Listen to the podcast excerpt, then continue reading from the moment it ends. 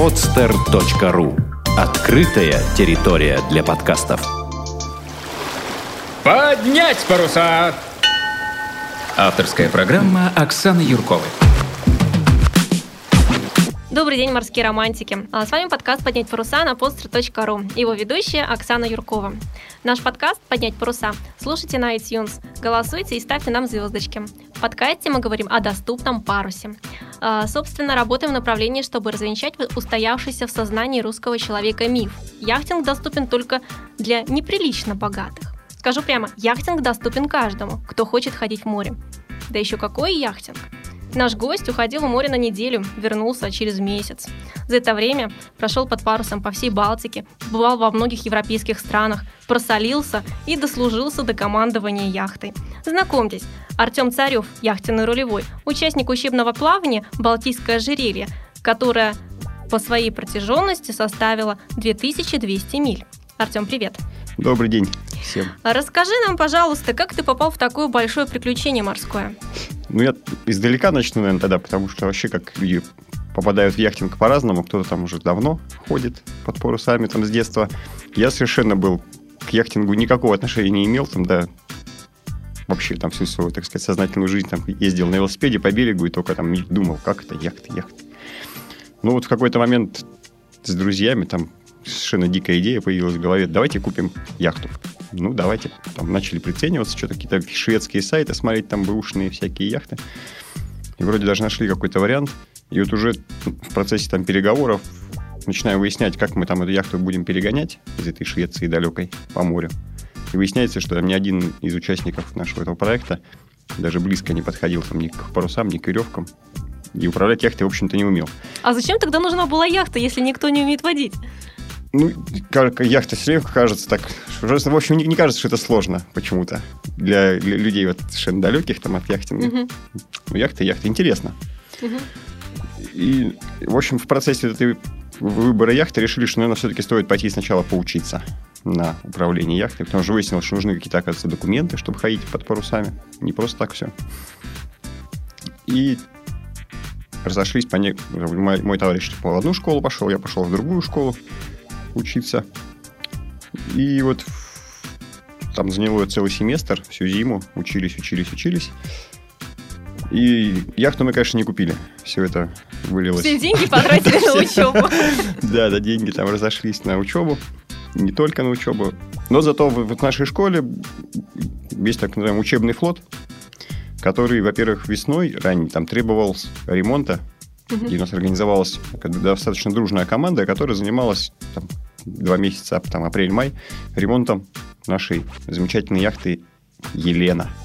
Такой двухмачтовый кетч. Базируется там в порту в, в Лахте.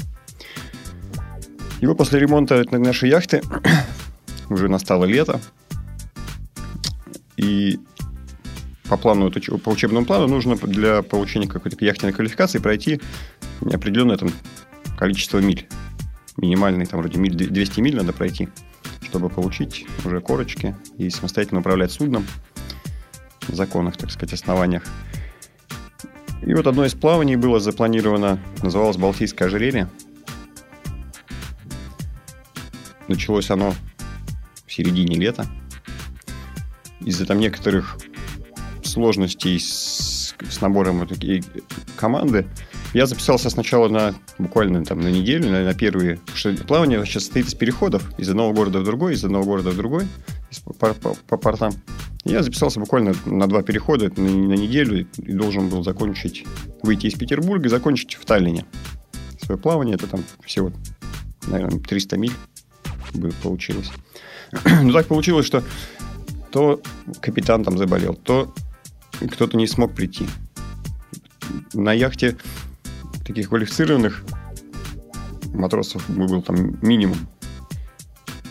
И каждый раз, приходя там в следующий порт, я там связывался с, руков... с нашим там, ру- руководством, я говорю, Артем, слушай, тут у нас так, не можешь ли там еще пройти до следующего порта? Там, порта? Я говорю, ну, да- давайте до следующего порта дой- по- дойду. Так я оказался там оказался сначала в Хельсинки, потом в Ханка. И уже пришли в Клайпеду. И в Клайпеде остается и вот уже ну, крайний, крайняя точка моего как маршрута была, когда куда я теоретически мог дойти, откуда мог вернуться в Питер, там, по своим финансам, это вот Калининград, следующий порт. А в Клайпеде у нас остается это всего экипажа, там, если мы вышли из Питера, у нас было 11 человек, в Клайпеде у нас осталось трое на яхте.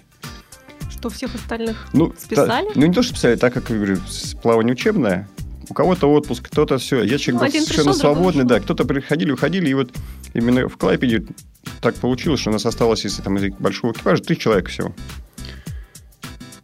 И мы, несмотря ни на что, в ну, идем, опять же, я там звоню, ну, до Калининграда дойдешь? Да, до Калининграда дойду. А перед тем, перед портом Клайпеда у нас там случилась одна там неприятность. В открытом море мы выяснили, что у нас пропал винт.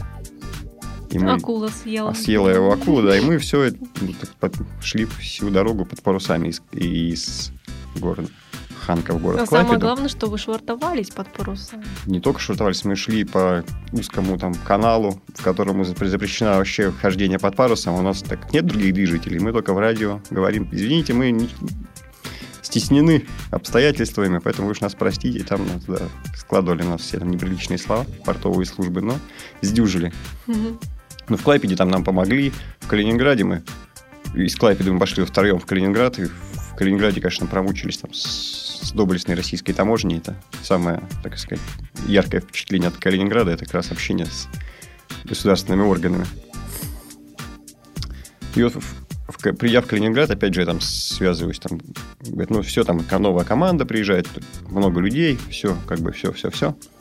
Но мы там стоим двое суток, двое суток занимаемся ремонтом, и я вот в этот момент, да, там, на- настолько вжился уже вот в эту проблему экипажа, там, то, все, что я уже, я даже на самом деле забрал там свои вещи уже с лодки, там отвез уже там на вокзал, уже съездил, посмотрел билеты, и только что, ну, в этот день не было билетов, через два дня можно было уехать.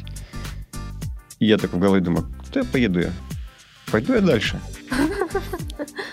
И обратно вечером приезжаю на яхту, кидаю свой рюкзак в каюту, говорю, парни, я остаюсь с вами, все, идем. А в Кали- Калининград это была такая точка невозврата. То есть, если я выхожу из Калининграда, значит, мне полный круг надо будет делать, минимум там, ну, обратно, короче, в Питер, скорее всего, идти. А после Калининграда там какой маршрут был? После Калини- Калининграда мы должны идти были в Польшу, в город Гданьск, из Гданьска в Копенгаген, в Данию. То есть это еще даже не... Ну, это треть, наверное, была маршрута. Треть это, вот, наверное, в море были к тому моменту недели, наверное, полторы, может, две. Или три. Где-то, я уже сейчас не... не- Счет времени был Счет, потерян. счет времени был... Хотя забавно, у меня были часы на руке, на которых вот первый день мы... Там, циферблат был сбит, даты. И четко первый день был нашего выхода в море, меня ставил циферка 1. И я так всем говорю, о, я вот на лодке там 34 дня. Отсчитывал мой календарь да, на часах, хотя отсчитывал четко мои эти сутки, проведенные на, яхте. А из Копенгагена куда яхта ушла? Из Копенгагена мы пошли в город Кальмар, это в Швеции. И, конечно, из таких запомнившихся городов, вот, вот Клайпеда показался самым волшебным. Хотя у нас там была тяжелая обстановка на лодке, там, и экипаж у нас там был, вот, был минимальный. Ну, какой настолько прекрасный город, и такие там люди, и люди вообще были везде. Не, не- вот, ни, ни- ни в, ни- ни в одном из портов нельзя сказать, что просто говоришь, ты яхтсмен, ты идешь на яхте, вот наша там яхта, тем более ты говоришь, что ты вот курсант, у вас там учебное плавание, там, ну, буквально люди все расплываются в улыбке и готовы тебе там Да, оказывать все любовь. с уважением так начинают Да, да, относиться. о, да, да, да, там заходят, просят пустить на яхту, показать, по- посмотреть, как мы живем, там, мы там угощали своими там каким-то чаем и прочими напитками гостей на нашей яхте в каждом из портов. И очень люди именно доброжелательно и открыто. Вот, вот все наши там проблемы, потому что ну, куча у нас было там всяких поломок, того всего. Какие-то мы там в магазинах покупали запчасти, нам там все скидки давали, только вот видят, что да, там это ребята Бедные Какие- русские Не, не, что- не- не яхтсмены. бедные русские, нет. ну, с таким участием подходили ко всему. как- ну, было очень интересно общаться именно с людьми и в, и в Польше, и в Дании, и в Швеции.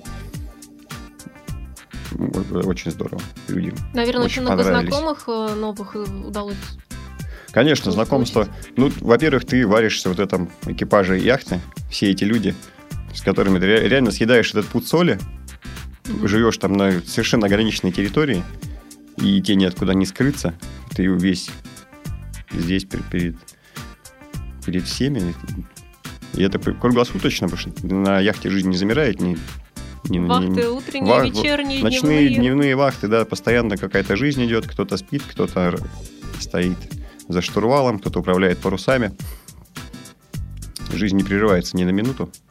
Насколько вообще сложно было вот тебе в первый такой, даже первый такой серьезный поход, выход в море, да, за исключением, наверное, каких-то тренировок, там, однодневных? Да, да, практически это был мой первый такой опыт плавания именно морского. Потому что я так-то человек там походный, и там какое-то совместное общежитие там с людьми не вызывает проблем. Но тут свои были нюансы. Ну, конечно, первый был шок такой, не шок, а ожидаешь это. Мы попали в шторм.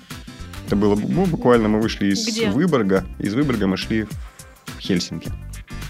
И больше суток мы штормили там пятибальный шторм, волны. Причем капитан у нас был, он говорит, не волнуй, он никому не раскрывал там секретов, потому что вас вокруг там никто ничего не соображал. Говорит, это, говорит, не шторм, что вы, это ветер дует слабый, это разве волны? И только потом, уже после того, как все он сказал, ну, вообще ты записался в вахтенном журнале, шторм, 5 баллов, там волнение столько-то. Мама родная, как бы, как это? Ты говорил, что это не шторм. Говорит, да нет, нет, это шторм, это нормально. Но ну, это было 12 по... баллов возможных. Да, да, да. Нет, ну это для Балтики это приличное такое было волнение. Для нашей лодки это тоже прилично, потому что когда ты стоишь, лодка там почти 14 метров в длину, ты стоишь на самой корме на штурвале, и тебя окатывает набегающая волна, ты что-то с головы там до ног весь мокрый, а ты стоишь на высоте от воды там 2,5 метра, ну так, внушает, внушает тебе все это. Уваж... Да, лодочка-то не маленькая такая. Уважение, да, уваж... уважение внушает, и там стихия. Ну, вот это первое знакомство с морской болезнью. Очень романтично все это, конечно, выглядит, когда ты лежишь, свесившись за бортом. Говоришь, Главное, не, чтобы не, не. Не, тр, не трогайте меня, да, не трогайте. Я, ничего я тут их я, я, да, да, я ничего не хочу уже. Но потом поднимается, ветер утихает, море утихает, поднимается солнце уже забываешь все. Ну, морская болезнь, она всех пугает. Все. Первая там мысль, я вступлю на яхту, меня укачает, все. Ну, укачивают всех, да, но через три дня у всех все проходит, в основном. Ну да, организм да. решает или помереть, да, да или все-таки да, бороться и выживать. Выбирает обычно последнее. В общем-то, три дня это такой срок, за который... И после, вот уже пережив этот первый шторм, первый приступ этой болезни морской, уже потом я перестал укачиваться, как практически не ощущал. Только настоящий морской Да, да, перед... уже не испытывал, так сказать, дискомфорта. Не надоело вообще вот находиться в таком ограниченном пространстве такое долгое время?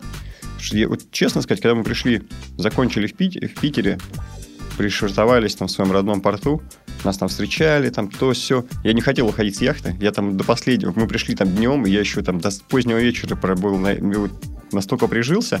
Я думал, что еще поделать. Там вот какой-то приборкой там занимался. Ну, не хотелось покидать вот это. Так вот. И домой не тянуло? Ну, не, не. Я нет, не так, чтобы соскучился. Не, соскучился по, там, по родным, там, то это есть. Но, и, ну, и уже, понимаешь, вот все, закончилось. Пришел. Очень не хотелось покидать судно. И я, если сказали бы, давай на второй круг, я бы пошел на второй круг, наверное. Отважный, отважный человек. А расскажи нам про погоду. Вот а, был один шторм, что-то еще было такое серьезное, с чем приходилось как бы сражаться? Ну, самые страшные для их, там, для их сменов три буквы, там, ша, шторм, штиль и шквал. Да, там какие-то шквалы налетали, вот неизгладимое впечатление, конечно, производит гроза там в открытом море, когда ночью внезапно, вроде лето, какое-то светлое небо, вдруг там только целка солнце село, и моментально наступает тут кромешная темнота, черная, за такой затишье, какой затишье там перед бурей, и начинает молнии хлестать, ливень льет, вот поливает. Ну вот хорошо, потому море было относительно гладкое, без, без волнения, потому что ветер был таким порывом налетел. А мачты-то металлические у вас? Мачты металлические, да, поэтому стоишь на это смой. Молнии бьют, кажется, что вот они вот там, в, 10, в 10 метрах. Вот сейчас, кажется, и в нас бахнет. Ну, такой какой-то там. То не, не, не, не то чтобы ужас острое. у тебя. Ну да, вот. И всех там. Я так как раз моя вахта была, я стоял за штурвалом, всех загнал в каюту, в каюту иди, все, идите, все, все, все, идите, нечего тут так сказать, болтаться. Хотя там мы меняли паруса, как раз в этот момент все вымокли моментально, потому что ничего не предвещало там беды и вдруг где-то на горизонте показалась какая-то туча, говорю, давайте там сменим Геную на, на что-нибудь поменьше наставила, это огромное. Ну, стаксель. Первая ге- гену стояла, да, давайте махнем парусок. И вот пока мы там буквально это 10 минут не прошло, и мы уже все мокрые насквозь, молнии хле- хлещут, все там попрятались в каюты. Стоишь. А сколько опытных членов экипажа вот с вами а, с курсантами ходило? Ну, мини, вот когда у нас там минимальные экипажи, там вот, ну, был опытный капитан, всегда присутствует, конечно. Желаю, ну, не то чтобы всегда, но и в какой-то момент я стал капитаном на этой яхте. Я еще не могу себе сказать, что я там безумно опытный, но все-таки То уже... есть тебе доверили после полугодового обучения, доверили управлять э, судном? Да, ну, там так как мы пришли, это как-то история такая была, мы пришли в Хельсинки, и следующий капитан мог приехать в Хельсинки там через три дня только. И я созвонившись с руководством, говорю, да я уже опытный, я уже 2000 миль накатал, давайте я там до, до, до Котки дойду, там это 100-мильный переход, и Павлович разрешит добро, говорит, ну ты, говорит, иди только днем, вечером в 11 часов на якорь, утром опять пойдете. Договорились, все. И вот на таких условиях я получил, так сказать, управле... это, в свои руки капитанские полномочия. Это было, конечно, очень, очень волнительный такой момент. Там команда меня поздравила. Были сложности какие-то на этом самостоятельном переходе? Ну, не сколько такая просто ответственность на тебя наваливается. Потому что когда идешь матросом, даже стар... старпомом идешь, там, вахтенным помощником капитана, ты на да, ты выполняешь команды, какие-то решения, конечно, сам принимаешь, но чуть что не- не- непонятно, спросил, там то все, не задумываешься, что вот, а только буквально тебе говорят, или вот ты понимаешь, что все на тебе, совершенно по-другому меняется картина вот этого мира, тут же ты там за, за каждый начинаешь чих-пых лодки, уже переживаешь, что случилось, как я тут буду делать, там, как меня там будут слушать, потому что у меня, у меня вот были в этот момент в экипаже один мой уже с проверенный товарищ и двое только вот вновь прибывших. То есть вы вчетвером шли? А мы шли вчетвером, да. Ну, то- так, такая была интересная, в общем, ситуация. Но мне пон- пон- понравилось все, конечно. Не, у нас была в этот как раз мой переход, идеальная погода, идеальный ветер. Мы там, Подфартило. что называется, как на трамвае, поставив паруса на один галс, так долетели до города Котки. Переночевали мы в какой-то бухте там, на, на, на на якоре очень как живописный. В каком-то финском фьорде. Здорово. Да, расскажи нам, пожалуйста, а, какие вообще были сложности за весь этот э, переход и как вы с ними боролись? Ну, понятно, что вот потеряли винт. Ну. А что еще было такого сложного, опасного? Расскажи, как бороться с этим в море. Но вообще в море надо быть, конечно, готовым, тем более на парусной там яхте, да, где ты ограниченный и в материальных каких-то частях, потому что ничего с собой особо на яхте не повезешь там, запчастей. Должен быть готов к, к любым ситуациям. Там отказ мотора, ну, там порвать паруса какие-то. Потому мы вот пор- в один из переходов у нас порвались все фалы до единого. У нас не... Это как раз тот момент, когда мы п- выяснили, что у нас пропал винт. Сначала у нас началось все с того, что один фал порвался, другой фал порвался, заводили за- эти запасные, и они начали тоже перед, так, же, так как то ли веревки старые, то ли еще что. Короче, в какой-то момент у нас не осталось ни одного фала, и мы остались без парусов. В открытом море, 100 миль еще и до без берега. винта. И тут капитан говорит, все, мне надоело, я устал уже от этой всей... Говорит, это уже не поход, а какое-то мучение, давайте заведем двигатель, и нормально, ведь после оставшихся 100 миль дойдем, и будем в порту уже спокойненько чиниться. Да, капитан, отлично, заводим двигатель, двигатель просто прекрасно стучит, там все тук-тук-тук-тук-тук, но мы никуда не едем. Что такое? А мы в открытом море, так хорошо дует, нас заметно качает. Парни, надо спуститься под лодку, посмотреть, что там, может, мы какую-нибудь намотали там эту сеть или еще что. Непонятно, короче, почему мы не едем. Кто будет нырять? Никто не хочет нырять. Погода так себе. Ну и Балтика не самое жаркое да, море. да, в общем-то. Ну, спаслись мы тем, что у нас была на яхте такая под эта камера экшен для подводной сети. Ну, как ее можно было использовать и для подъемной съемки тоже. Мы ее привязали на палку, там спустили под днище, фотографировали и выяснили, да у нас просто нет винта. Парни, ну, вот такая вот, как бы, у нас там ш- шесть человек на борту, опытный достаточно капитан. Он говорит, ну, что, сейчас будем, значит, заводить новые фалы. Высота мачты 15 метров, лодка раскачивается, ну, на, вот на высоте 15 метров где-то метров ты на 6, на 7, вот эта дуга такая, лет- лет- летаешь. И вот сначала с один член экипажа забрался, провел там полчаса, причем он до этого был вообще не подвержен морской болезни. Вообще человек, который не укачивает в принципе. Укачала. Да, через полчаса он сказал, парни, все, я больше не могу, вообще уже ничего, срочно меня спускайте. А как же вы его поднимали, если у вас все фалы были порваны? На чем вы его поднимали? Нет, один, вот один, а, это был один последний оставшийся, потому что даже без страховки пришлось Это лезть. опасно. Ну вот пристё- так, к ма- к мачте пристегиваешься, ну, потому что это все уже было как бы... Надеяться больше было не на только Да, на, сво- на хорошо свои- Нептун с вами там шутил. на, на свои только руки. И вот после второй человек полез уже доделал, завели мы вот новые веревки и на парусах пошли. И как раз мы пришли в славный порт Клайпеда. Вот с такой вот. Еще у нас была, но это уже по нашей, так сказать, глупости, заходя после всех трудностей с винтом, там, с целым этим ремонтом, что нам пришлось доставать лодку целиком на, ре- на заводе, найти завод, достать лодку целиком Мгм. разобрать там, снять вал, ну, пол двигателя разобрать, снять вал, отдать вал на завод, чтобы нам его расточили, новый винт на него посадили, потом все это собрать. Конечно, удивительно, что мы все сделали буквально за один день. Мы утром пришли в Калининград, Мгм. Еще не зная, где и что и как. Вообще ничего не зная. А вечером мы уже спустили лодку на воду, готовую, с новым винтом. Провернули все это. Ну, невероятно, короче, если вот так подумать. Насколько дорого, насколько дорого вообще обошлось э, ремонтная всякой деятельности? Ну, вот с винтом так при- при- вышло там более-менее прилично, наверное, сколько мы заплатили. Наверное, тысячу евро мы заплатили за этот ремонт. Но все Вот. остальное вообще как бы плавнее. Насколько оно было бюджетное для Нет. каждого члена экипажа? Вот для... им- так как это все-таки от нашей школы был организовано плавание, то для членов экипажа, вот, кто занимался ремонтом, обслуживанием лодки, кто там деятельное такое участие принимает, мы практически вот за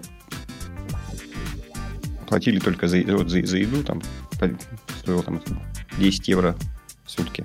Мгм. Такой расцен... ценник не, не самый там высокий, можно сказать, ми- минимальный. Потому что я еще не знаю, как можно так за, за- за 10 евро в сутки путешествовать по Европе. Ты еще на яхте. Еще на яхте, да, совершенно себя ни в чем не ограничивая.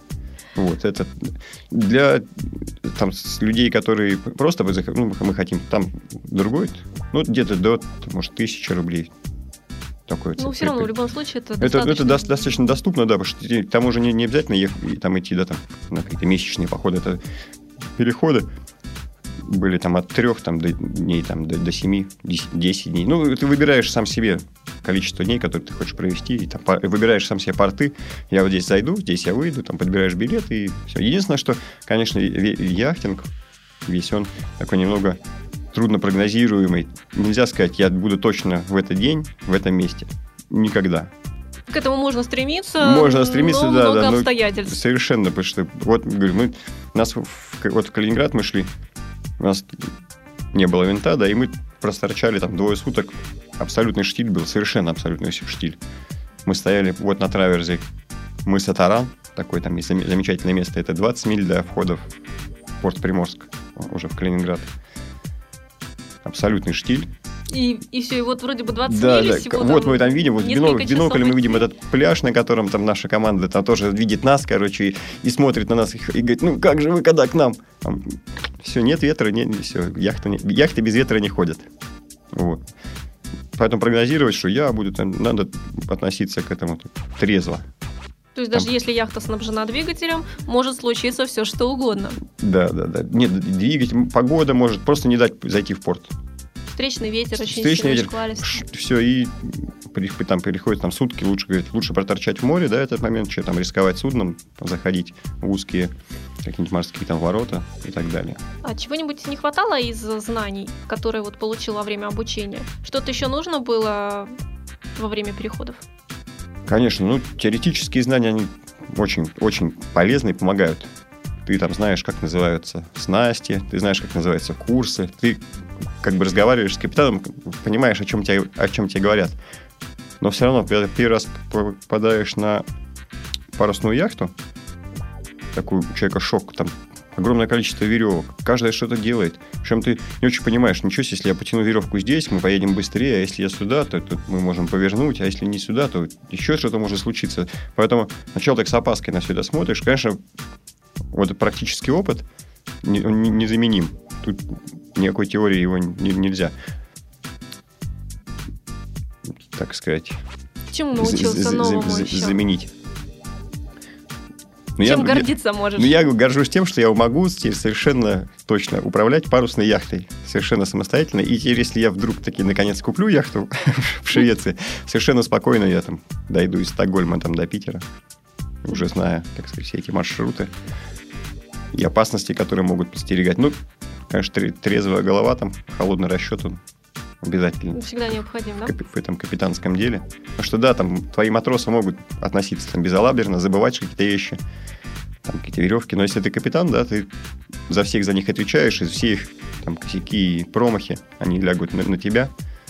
Поэтому надо очень а что вообще нужно человеку, чтобы вот отправиться в такое же интересное и такое, ну, нетривиальное, скажем так, путешествие, да, какой-то там опыт, там связи, там что-то еще, везение, да, чтобы тоже вот так э, зайти на яхту и вернуться домой не через пять дней, как планировалось, да, а вот чтобы прям по полной программе с приключениями, но которые всегда хорошо заканчиваются. Да это особо... Ну, нужна такая некоторая, конечно, авантюризм присутствует в их, сменах, потому что вообще все эти выходы в море, тут, хотя вот на самом деле яхта очень безопасный вид отдыха, там, тран, транс, как транспортное средство, очень безопасно все. Что, ну, может что-то случиться, но это так. Ну, за борт выпасть, например, человек во время шторма, если он не привязан. Привязывайся, носи спас-жилет, соблюдай технику безопасности, и все будет в этом плане хорошо. Какие у тебя планы теперь а, на, на твои будущие походы? Ну, я, конечно, мечтаю. Мне вот в голове сидит, я хочу дойти под парусами до Англии. То есть выйти, пройти Балтику, выйти в Северное море, и там угу. это такая вот такая идея фикс в голове сидит.